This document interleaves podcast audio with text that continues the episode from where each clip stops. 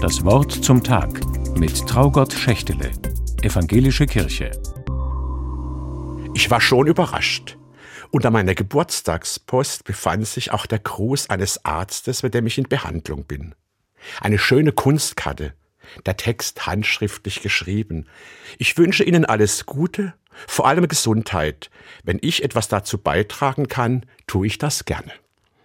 Er hat ja recht, habe ich gedacht. Ich bin längst überfällig mit meinem nächsten Termin.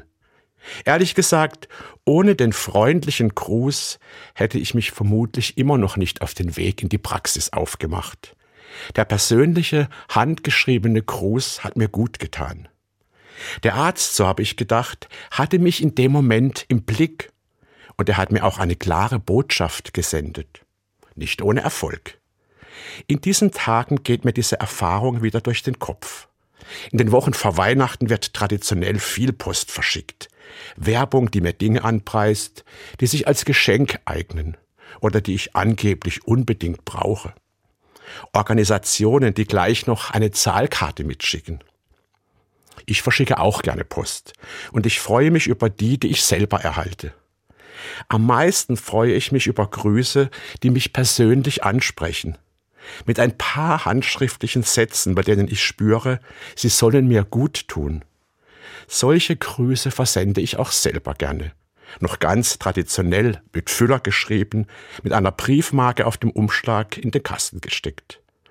Aus eigener Erfahrung weiß ich, solche Briefe verfehlen ihre Wirkung nicht. Briefe können die Welt verändern. In der Bibel finden sich gleich eine ganze Reihe von Briefen, Interessant zu lesen bis heute. Der fleißigste Briefschreiber ist Paulus. Er musste noch ohne Computer auskommen. Dafür hat er anderen diktiert, die schneller und besser schreiben konnten als er.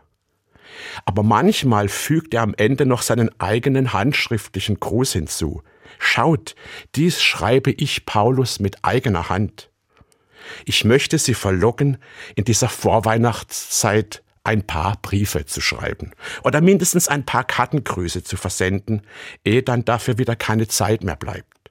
Vor allem mit eigener Hand, vielleicht an jemanden, mit dem Sie lange nicht mehr in Kontakt gewesen sind.